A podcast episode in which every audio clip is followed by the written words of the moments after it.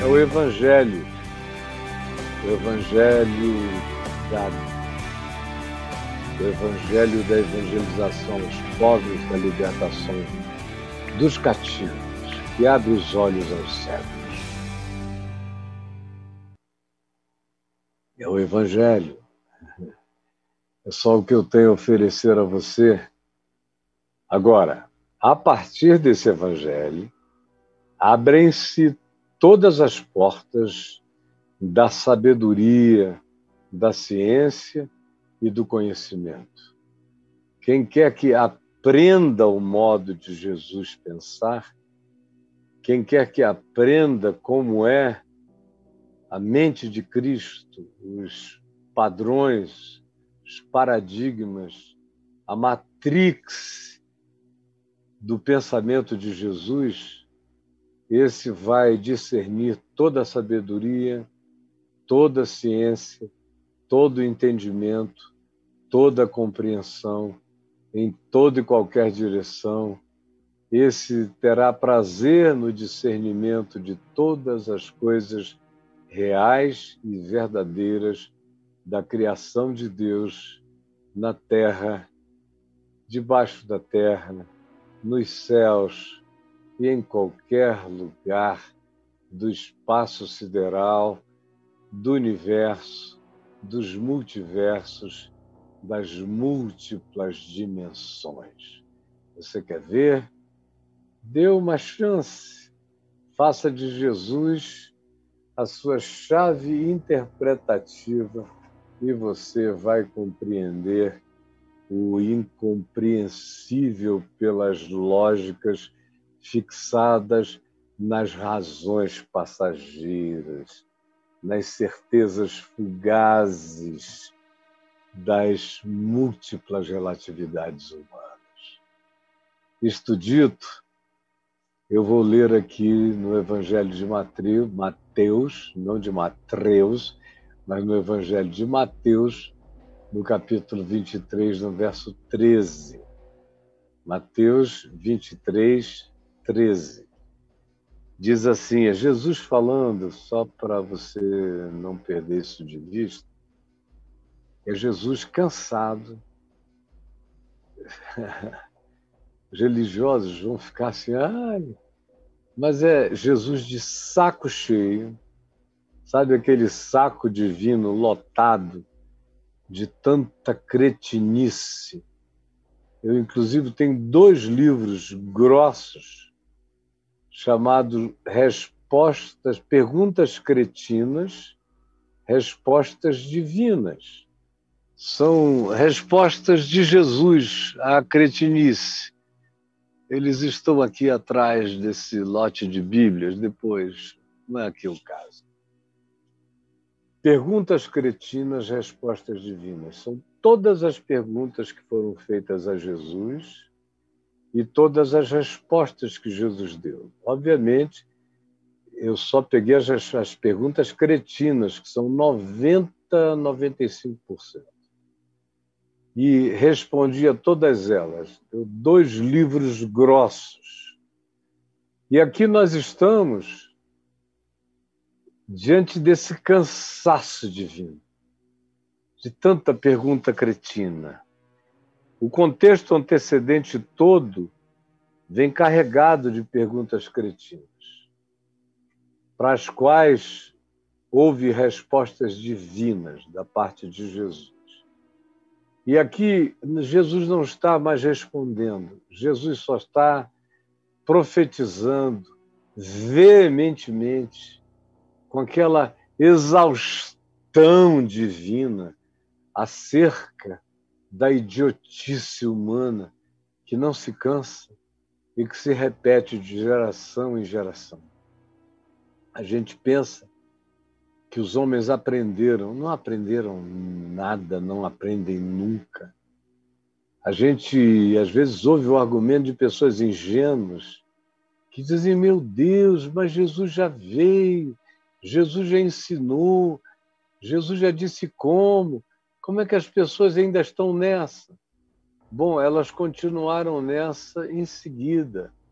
No dia seguinte, no outro dia, depois também. todo dia nasce uma multidão de gente idiotada com perguntas cretinas.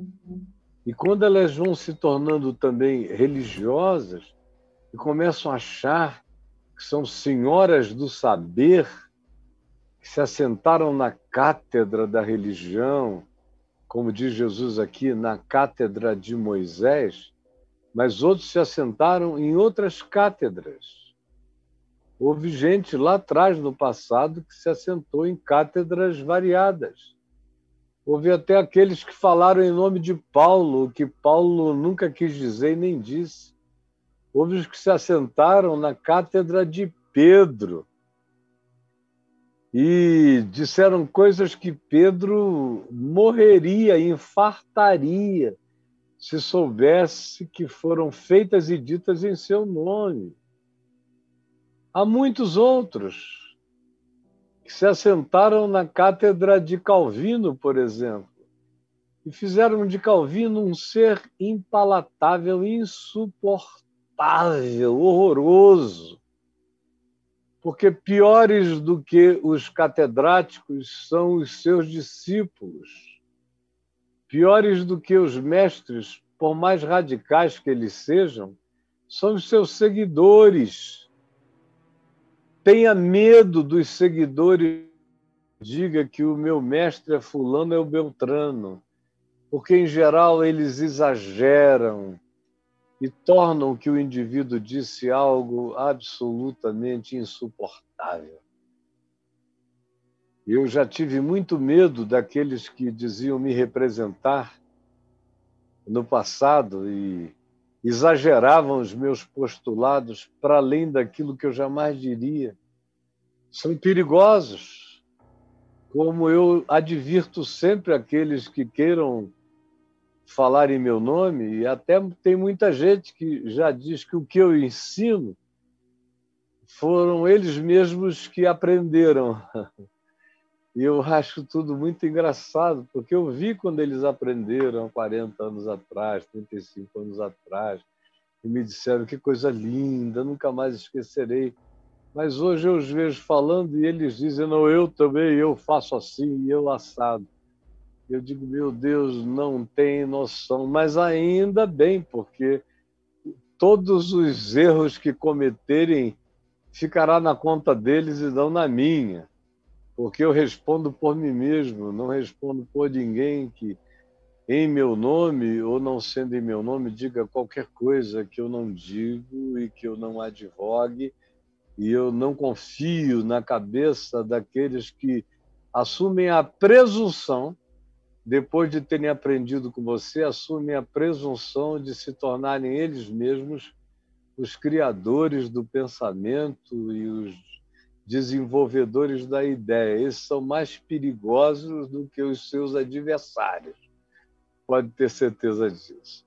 Feita essa introdução, afirmado o fato de que Jesus está cansado, ele está de saco cheio. Esses caras vinham numa sucessão de perguntas e perguntas e perguntas, todas elas cretinas, insuportáveis. Chega a um ponto em que ele diz falou Jesus às multidões e aos seus discípulos, ele nem poupou. Ele não chamou os fariseus num canto e disse: Olha, eu vou dar um conselho. Não. Chega, chega. Tem uma hora em que a gente tem que dizer: chega. E aí, nesse caso, Jesus falou com quem estivesse presente, as multidões e os seus discípulos. E disse que os fariseus e os seus teólogos acadêmicos, escribas, tinham se assentado no lugar de Moisés e ficavam criando lei mais lei, preceito e mais preceito, regra e mais regra, derramando aquele monte de usos e costumes na vida do povo, coisas insuportáveis que eles mesmos não conseguiam, como diz o verso 3, eles atam fardos pesados e tão difíceis de carregar e os põem, os põem, eles os põem.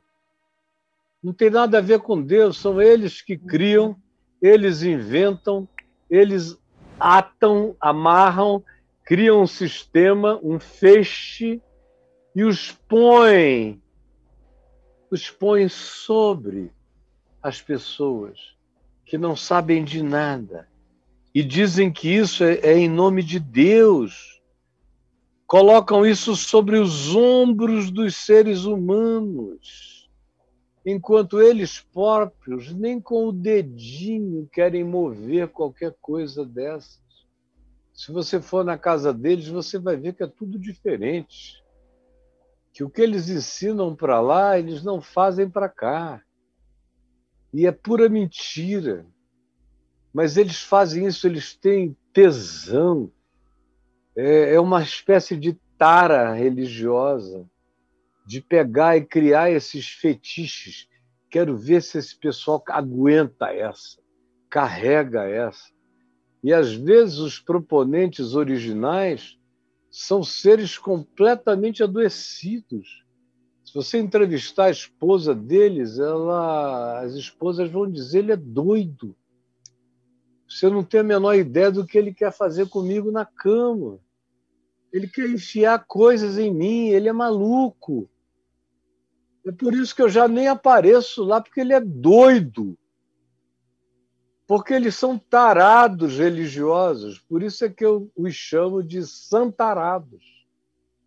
E eles criam esse conjunto insuportável de usos, costumes, obediências, deveres, obrigações, montam um feixe, é um feixe de sistematizações, jogam no ombro dos ombros dos homens e dizem levem, levem, porque essa é a vontade de Deus. Quem carregar isso fez um upgrade. Quem se submeter a isso está se santificando e o Senhor Deus vai recompensar. Aí lá vai você carregando esse negócio em cima da sua vida, sem nem saber por quê. E quando perguntam a você, você diz é porque Deus quer. Aí se perguntarem, mas aonde é que está dito que Deus quer? Você diz, não, foi aquele que me dirige, aquele que me conduz, é quem disse que Deus quer. E eu estou aqui obedecendo a Deus, sofrendo. Tem gente que nessa pureza, nessa ingenuidade, essa simplicidade ignorante, vive desse modo a vida inteira, anos e anos e anos e anos, sem parar, sofrendo, sem falar nas consequências psicológicas, na neurose de fazer isso. E se não fizer, é uma culpa absolutamente incompreensível que assola essas pessoas, o sentimento de culpa, de angústia, de pânico, sem falar na paranoia, que também ficam olhando para trás, para o diabo que vai chegar para chicoteá-las, espetá-las, furá-las, torná-las malditas. Por quê?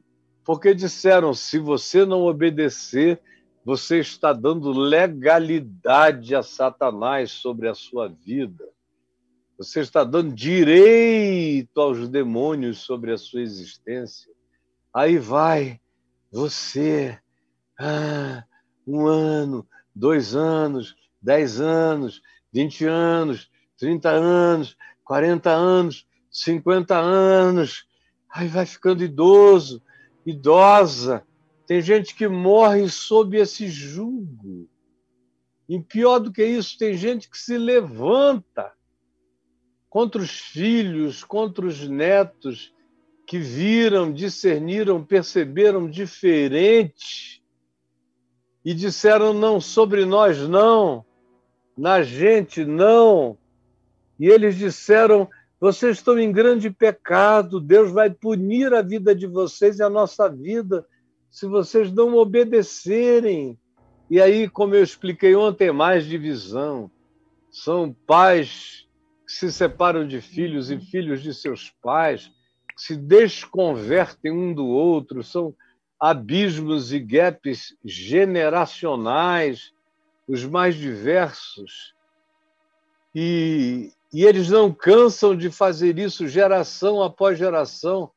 Tem os que renovam o seu compromisso com a hipocrisia, com a maldade, com a tara religiosa e vão se sentindo importantes, poderosos, quando fazem isso e colocam sobre os ombros dos outros. E o pior, quando existem esses outros que carregam e tanto mais quanto essa congregação de estivadores de mandamentos que Deus não deu, de usos e costumes jeitosamente inventados pelos homens, atados como feixes de sistematização comportamental ou de doutrinações e colocados sobre os indivíduos, mas cheios de poder, de arrogância, de supremacismo, eles se sentem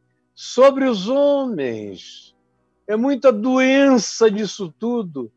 E eu ousaria dizer que não existe na história humana, nos últimos dois mil, mil anos, grupos tão doentes mental e psicologicamente quanto esses, o desses que criam que criam esses atos, esses feixes e que amarram e colocam sobre os homens, tanto quanto aqueles infelizes que se curvam como camelos de serviço. E fustigadamente pelos obrigadores levam esses feixes muitas vezes até tropeçarem e caírem no deserto, de cansaços, e alguns vêm a morrer antes de completar qualquer que seja o destino. E é uma coisa: não há um destino a ser completado. Você nunca chega do final dessa linha até que morra de tristeza angustiada.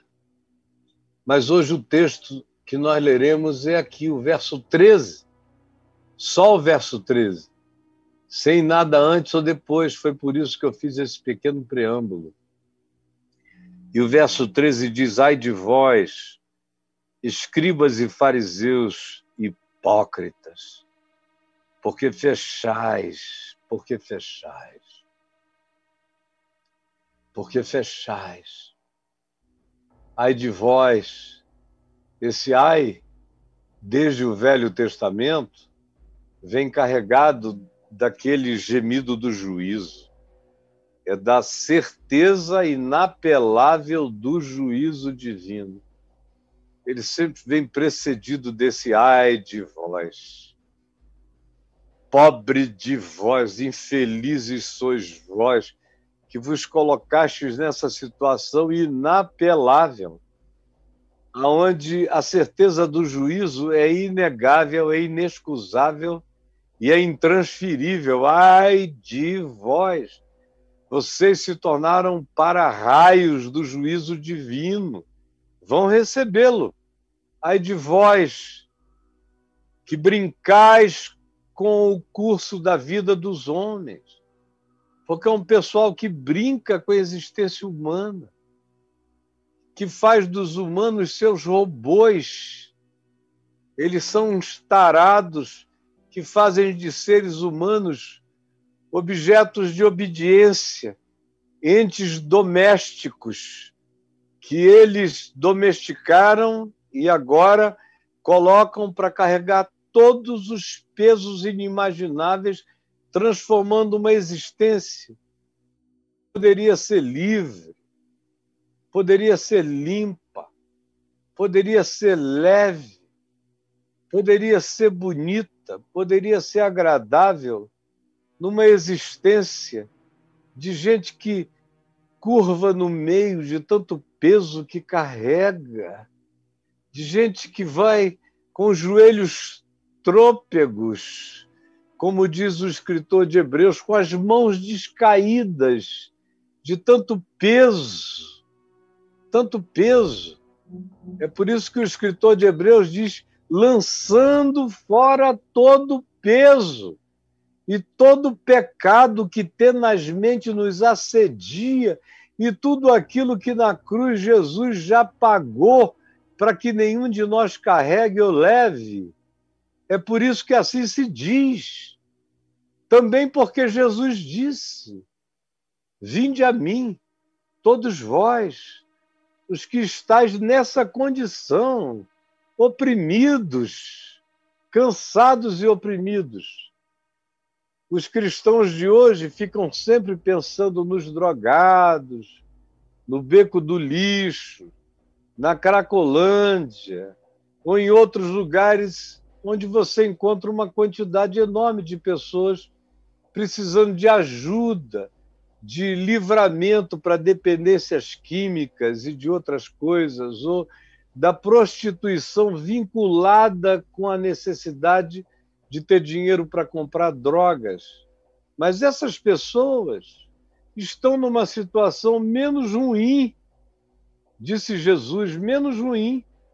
Esses, esses párias, Jesus disse que alguns deles precedem os religiosos no reino de Deus, porque não tem condição pior do que essa, de ao invés de deixar a vida humana ser apenas a vida humana livre, você não satisfeito construir pesos, atar feixes. Feixes de todo tipo. Não pode isso, não pode aquilo, não pode aquilo outro, não toques nisto, não olhes para aquilo, não te aproximes daquilo outro, não bebas isto, não comas aquilo, não proves aquilo outro. Como Paulo diz em Colossenses 2, vão atando feixes e amarrando e tecendo. Quando eles estão pesados, eles vêm e aí eles usam subterfúgio. Qual é o subterfúgio? Eles usam palavras de Jesus dizendo: Vinde a mim, todos os que estáis cansados e sobrecarregados, e eu vos aliviarei. Tomai sobre vós o meu jugo e aprendei de mim, porque eu sou manso e humilde de coração e achareis descanso para as vossas almas, porque o meu jugo é suave e o meu fardo é leve. Aí o pobrezinho crê nisso, vai lá, aí já diz, ai, eu quero me batizar. Aí o cara tem que te dizer, não pode batizar, antes de responder algumas perguntas. Você só casou uma vez na vida até hoje, se o cara for adulto, se ele disser, não, me divorciei uma vez, me divorciei duas vezes, mas hoje eu estou ouvindo o Evangelho, quero seguir o caminho de Jesus. Aí o cara diz, não pode. Você pode até frequentar, dar o dízimo, tomar a ceia você não pode, mas dar o dízimo você pode frequentar. E se daqui a cinco anos eu vir que você está bem comportado, a gente pensa no assunto.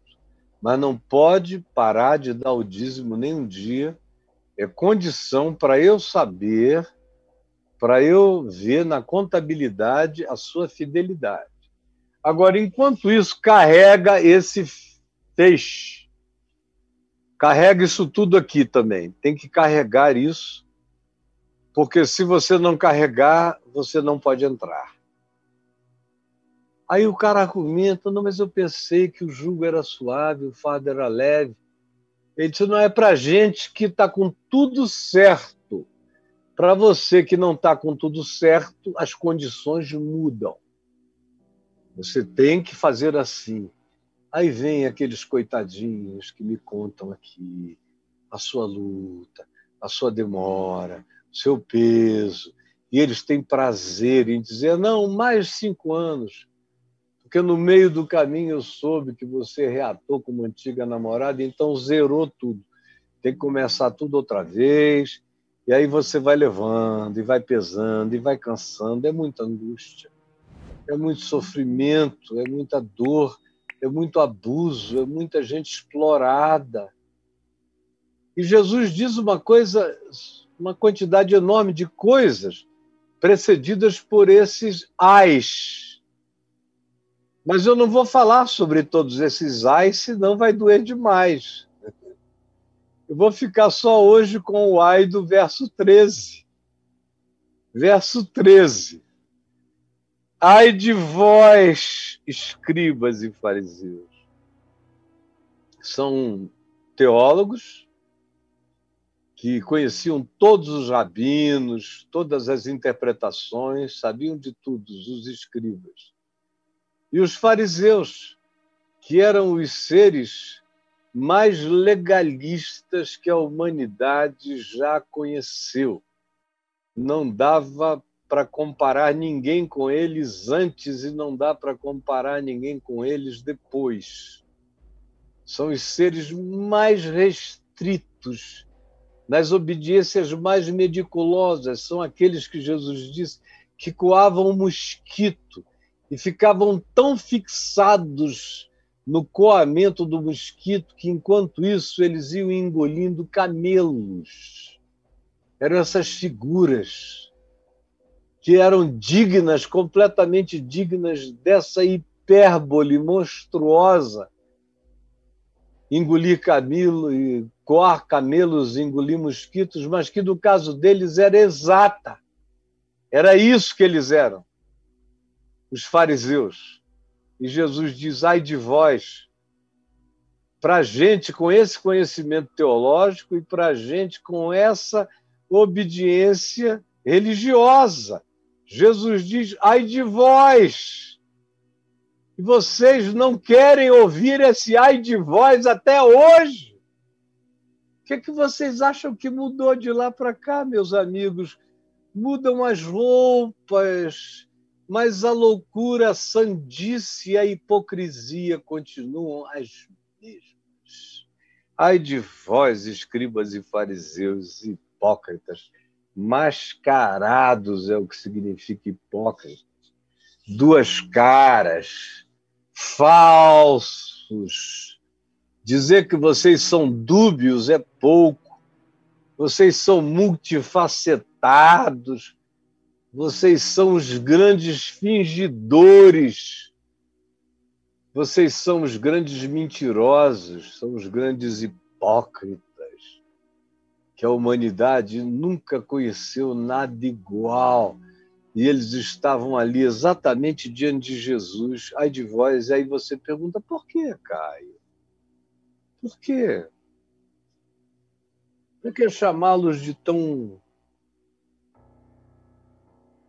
hipócritas. Por que chamá-los assim? Por que dizer ai de vós? Por quê? Jesus diz, é só você ler. A razão está dada. Quer saber qual é a razão? Ai de vós. Por quê? É a razão. Porque fechais o reino dos céus diante dos homens. Que coisa horrível. Pouca coisa pode ser tão horrorosa.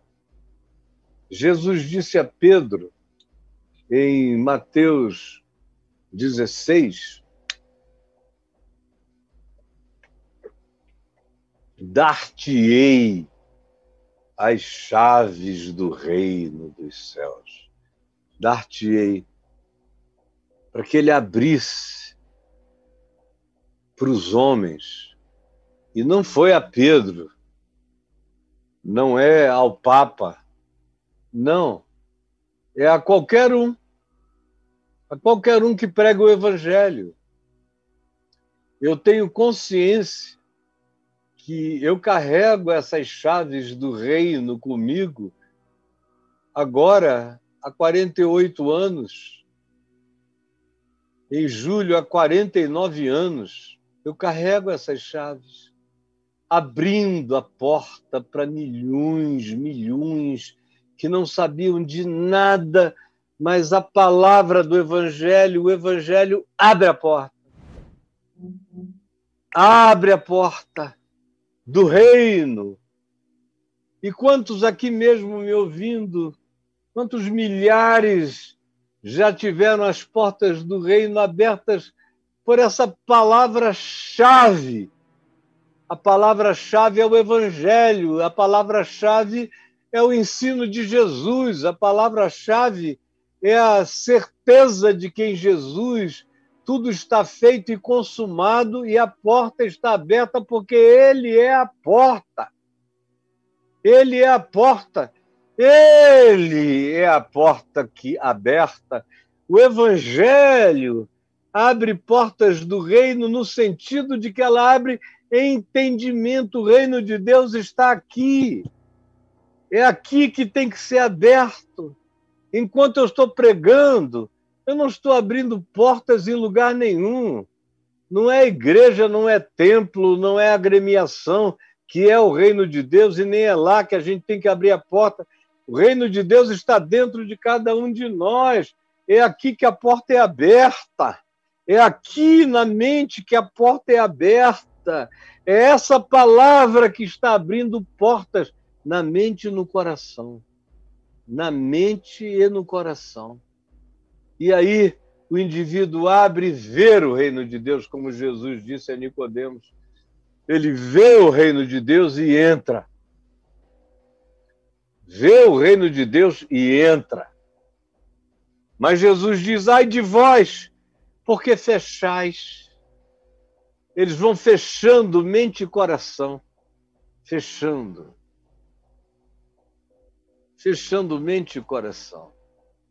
Eu não conheço gente que desistiu do evangelho porque a irmã se tornou prostituta eu não conheço ninguém que desistiu de Jesus porque o irmão se tornou gay. Eu não conheço ninguém que deixou de seguir a palavra de Cristo porque o pai se tornou alcoólatra. Eu não conheço. Conheço sim milhares de pessoas que deixaram de seguir o evangelho porque a mãe é mentirosa e é profetisa da igreja.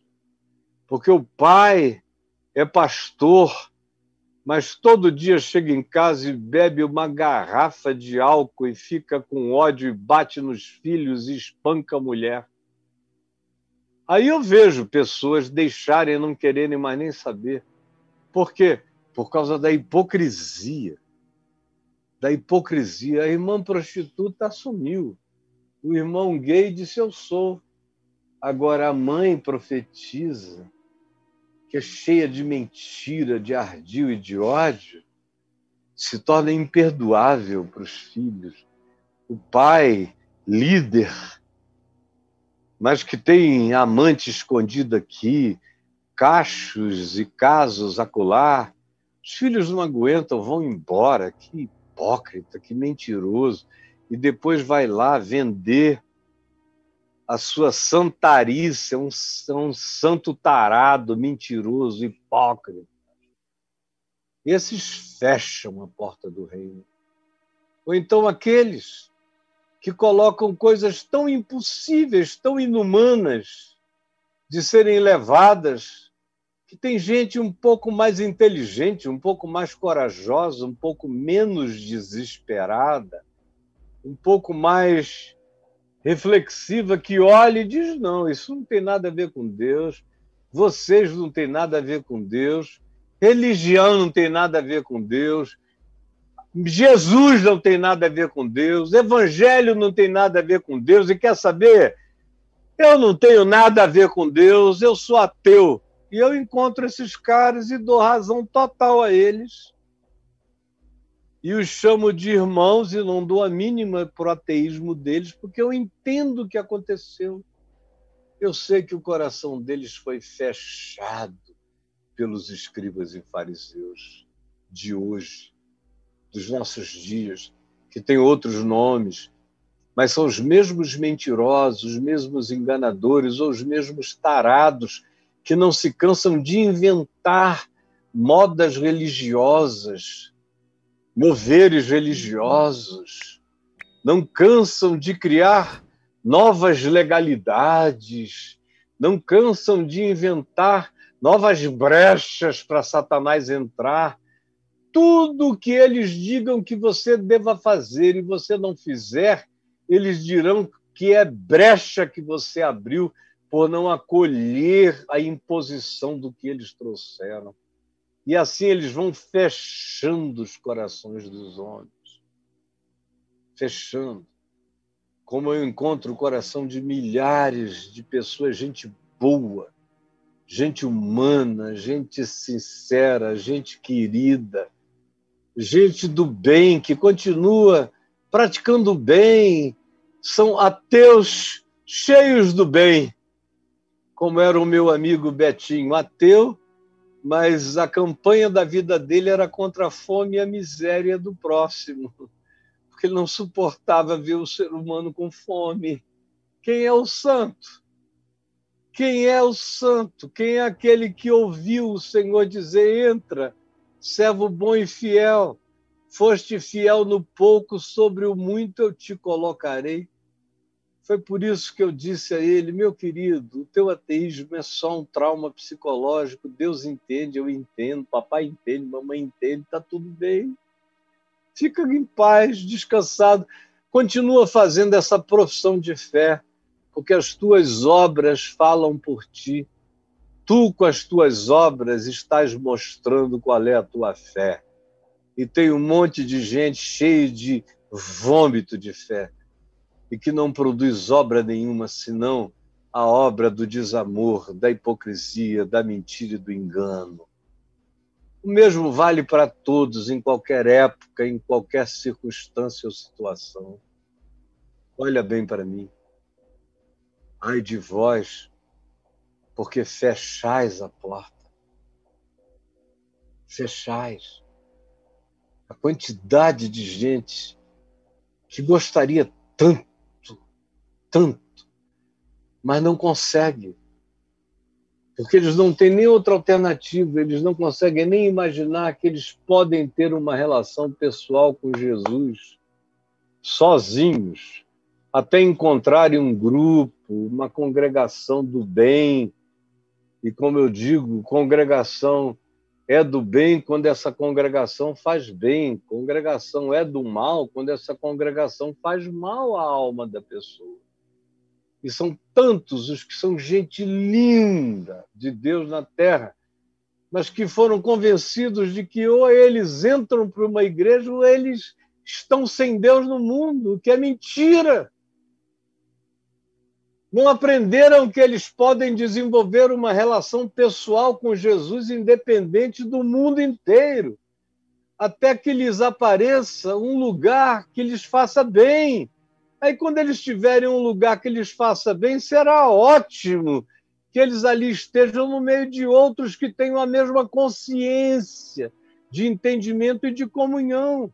Mas não, esses que vão adiante esses missionários da mentira, da hipocrisia, do reino fechado, do Jesus porta fechada, do Jesus tranca-rua. É do Jesus tranca-rua. Eles vão adiante falando de um Jesus de um reino de Deus trancafiado para todo mundo que não carregar os seus fardos, os seus pesos, os seus não evangelhos, como diz o profeta Isaías. É preceito e mais preceito, é regra sobre regra, é regra e mais regra, é juízo e mais juízo, é preceito e mais preceito, colocando sobre os homens até que se transforma numa coisa impossível de qualquer pessoa humana carregar. Por isso Jesus disse: ai de vós, e ai de todo aquele que faz isso. Ai de você se você faz isso.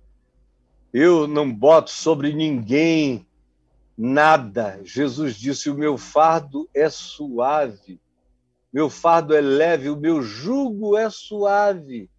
É um jugo acolchoado, entendeu? Por isso é que o meu jugo é suave.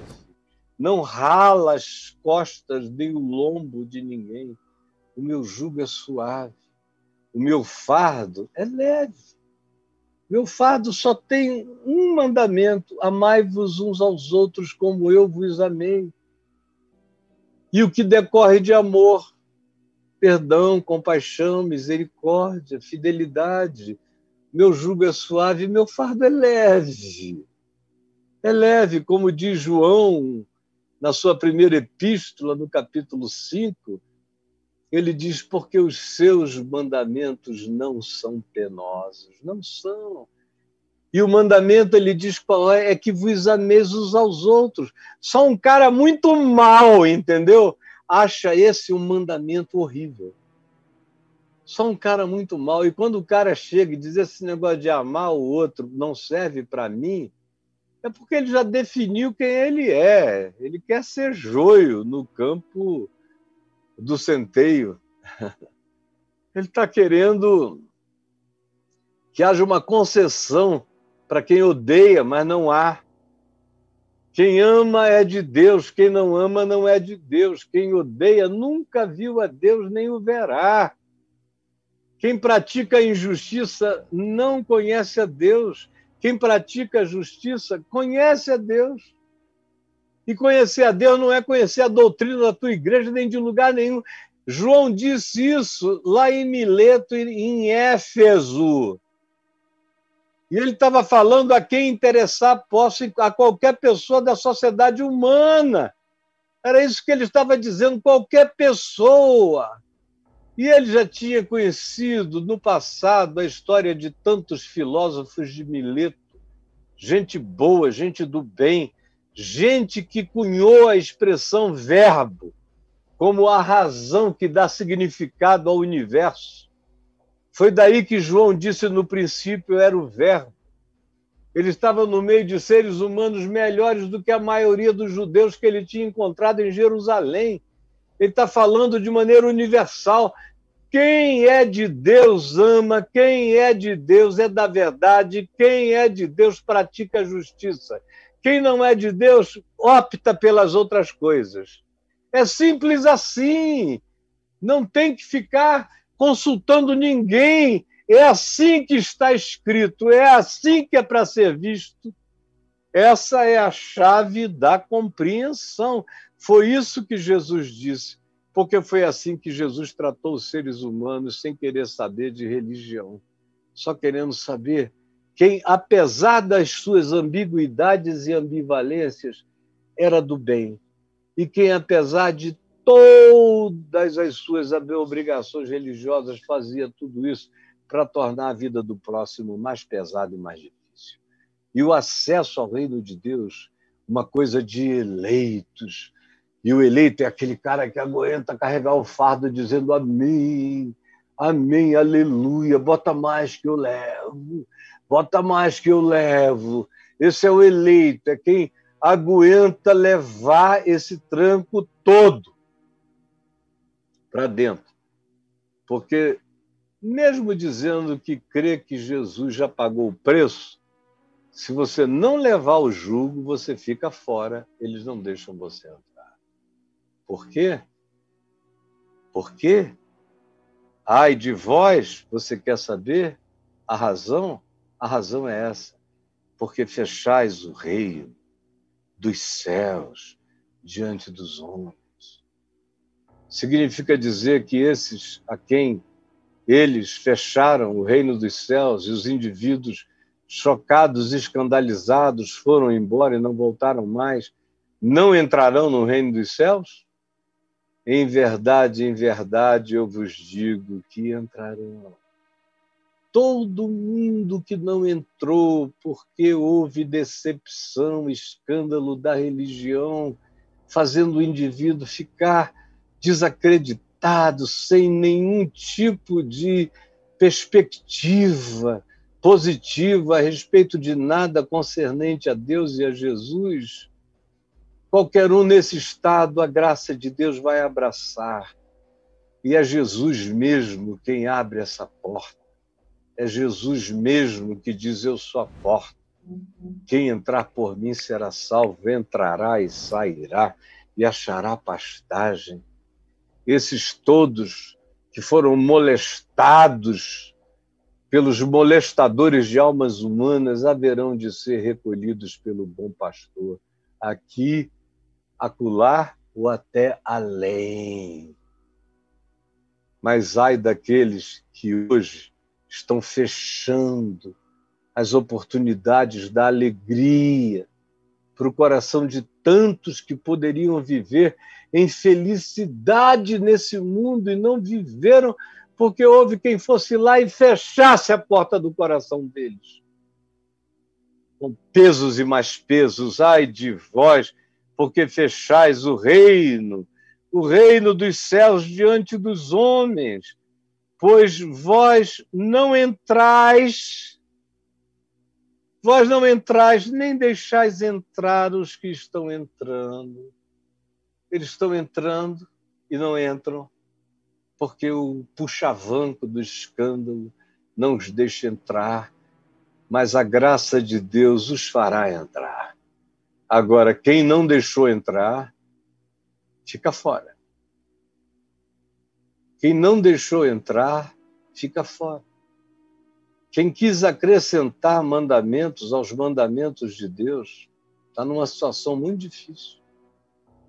Quem fica tornando o acesso do caminho espiritual, que é leve, um acesso difícil, esse se coloca numa situação horrorosa. Jesus disse: esses não entram. Não entrais e não deixais entrar os que estão entrando mas porque eles estavam entrando, haverá uma graça que os fará entrar. Mas porque você barrou com as suas mentiras, dizendo não, não pode. Não pode enquanto isto, não pode enquanto aquilo, não pode enquanto aquilo outro, não pode, não pode, não pode. Quem diz não pode, não sabe que está dizendo não pode a si mesmo é você que ficará de fora. Qual é a situação da sua vida hoje? Qual é a situação da sua vida hoje? Eu sei que a maioria aqui já entendeu que a porta está aberta aberta a todos os homens. E que os maiores diabos obstaculando a entrada são os diabos humanos que acham que são os representantes de Deus em nome da religião. É interessante como Jesus não menciona Satanás em nenhuma dessas coisas importantes. Você já observou? Leia os quatro evangelhos e veja onde você encontra Jesus dizendo que Satanás não deixou alguém entrar no reino dos céus. Atrapalhou demais, você não ouve. O Sermão do Monte inteiro não tem alusão a Satanás, a não ser ao maligno, quando diz respeito à mentira. Quando Jesus diz que no reino dos céus, que na vida com ele, no caminho, a nossa palavra é sim quando é sim e é não quando é não. E disse: o que disso passar vem do maligno em relação à relativização da realidade. O diabo é o pai da mentira, é o pai da relativização de fatos, relativização da realidade, relativização de tudo.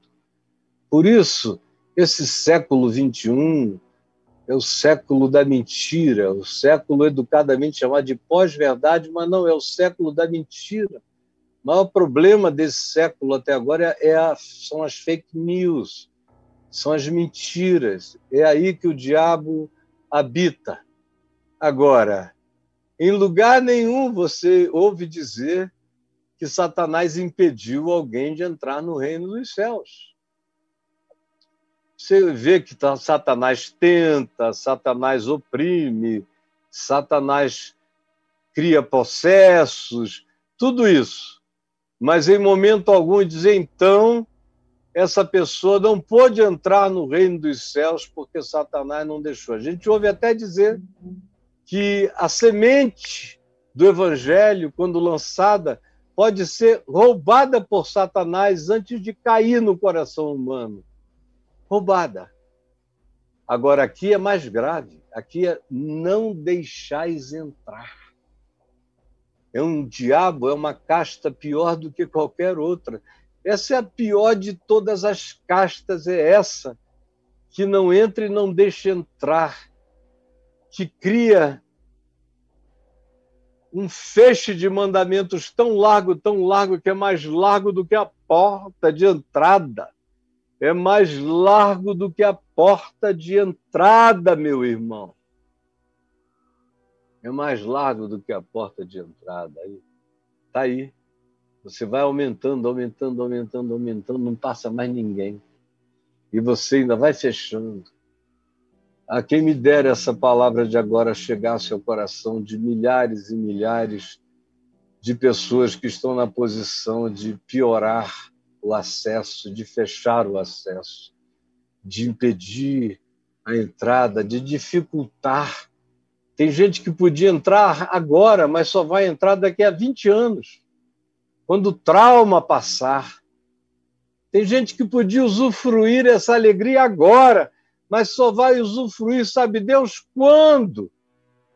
Quando um esclarecimento maior se tornar realidade acessível para essa pessoa que então veja que no tempo de hoje ela foi barrada no baile do reino de Deus por esses fariseus abutres que não deixam não entram e não deixam entrar. Você me entendeu? Eu não preciso dizer mais nada. Eu sei que você já me, já me compreendeu. Me compreendeu para si mesmo, para não ficar mais impressionado com eles, e compreendeu o quanto é discerni-los. Discerni-los. Essa é uma atualização do Evangelho tendo Jesus como chave hermenêutica interpretativa para qualquer um cujo coração esteja aberto. Jesus, que essa palavra singela, simples, simples, e eu peço que tu me ajudes a anunciá-la de maneira cada vez mais simples. Que essa palavra tenha chegado ao coração de milhares de pessoas. Alcance, alcance a muitos, alcance a milhões. Altere mentes e corações. Converta os que não deixam entrar, abrindo-lhes o coração. E converta aqueles que estão entrando, para que não voltem atrás por nenhum escândalo, por nenhuma palavra perversa. É o que eu te rogo, em nome de Jesus. Amém e amém.